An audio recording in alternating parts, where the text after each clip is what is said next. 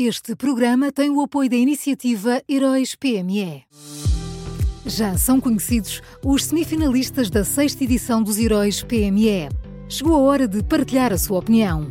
Vote já na sua história favorita em heróispme.pt e ajude a selecionar os finalistas de cada categoria. Tem até ao dia 19 de maio. Esta é uma iniciativa Unit Consulting.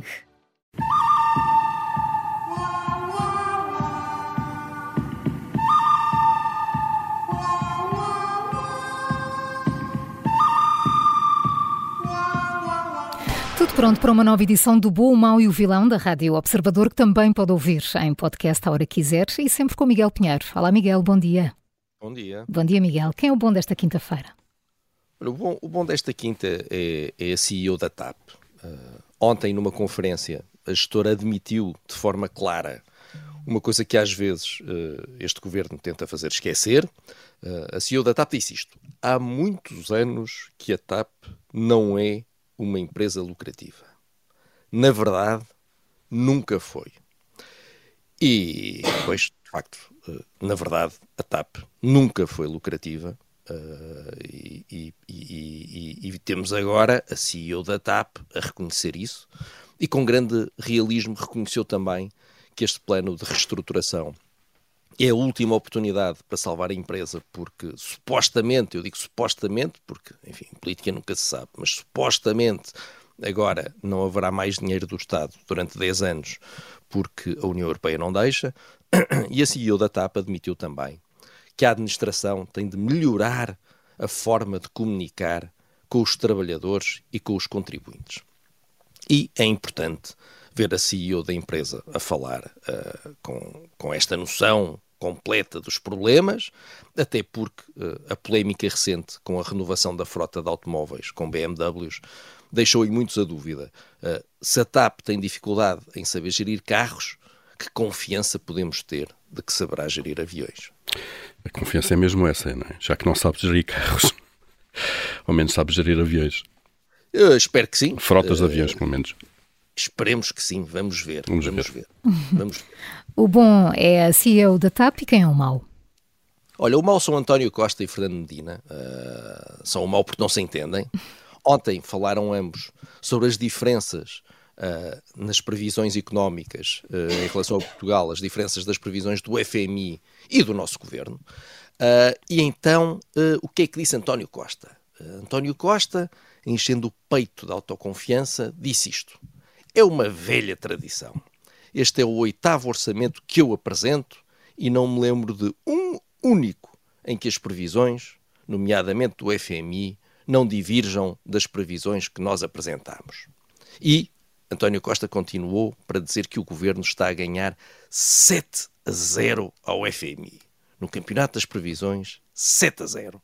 Portanto, nós somos espetaculares a fazer previsões, os especialistas do FMI são os tansos, nós temos sempre razão e eles estão sempre completamente, absolutamente e ridiculamente enganados. Ora, então, António Costa disse isto, e o que é que disse o Ministro das Finanças no mesmo dia e sobre o mesmo assunto? Fernando Medina disse que as previsões do FMI para Portugal, vou citar, não são muito distintas das do governo. E disse também que a única diferença entre uh, as duas instituições tem a ver com o facto de o FMI ainda não considerar as medidas do orçamento, até porque não as conhecia. E eu fiquei na dúvida. Uh, uh, afinal, as previsões do governo e do FMI são muito diferentes e nós somos os maiores, ou as previsões são muito parecidas e nós, afinal, não estamos a ganhar 7 a 0 nem ao FMI nem a ninguém. Fiquei sem perceber, mas espero que hoje António Costa e Fernando Medina uh, aproveitem este momento semanal que têm do Conselho de Ministros para tirar uns minutos da reunião, para se sentarem e para se porem de acordo sobre isto, só para nós ficarmos esclarecidos daqui para frente. Era mais útil utilizar esses, esses, minutos para o Ministro das Finanças, com papel, caneta, fazer o desenho ao Primeiro-Ministro, para, para, para o Primeiro-Ministro começar a perceber como é que isto das, das previsões funciona, talvez fosse melhor. Acho que sim, acho que pode ajudar, pode ajudar. Vamos, vamos fazer uma forcinha esperar que seja assim. Então, e quem é o vilão? Olha, o vilão são António Costa e o PS, porque também não se entende.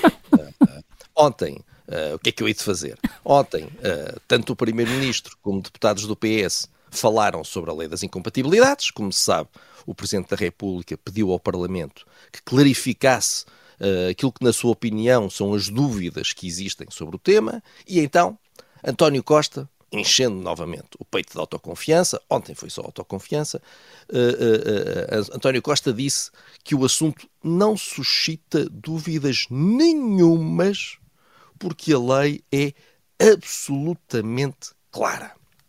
Portanto, a lei é clara, não é preciso mexer em nada. Isto disse António Costa.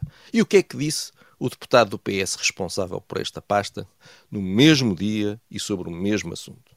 Então, Pedro Delgado Alves disse isto. Vou citá-lo. Contamos com o PSD para olhar para a lei e aprimorar os casos em que existem dúvidas. E existem dúvidas.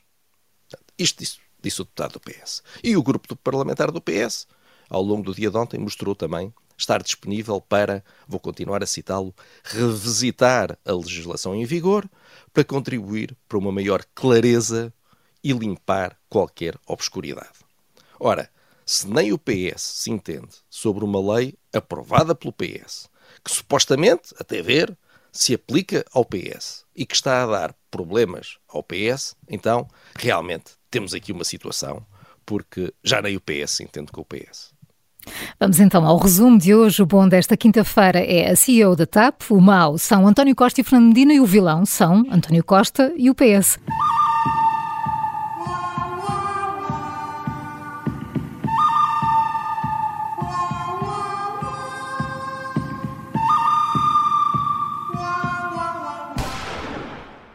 Este programa tem o apoio da iniciativa Heróis PME.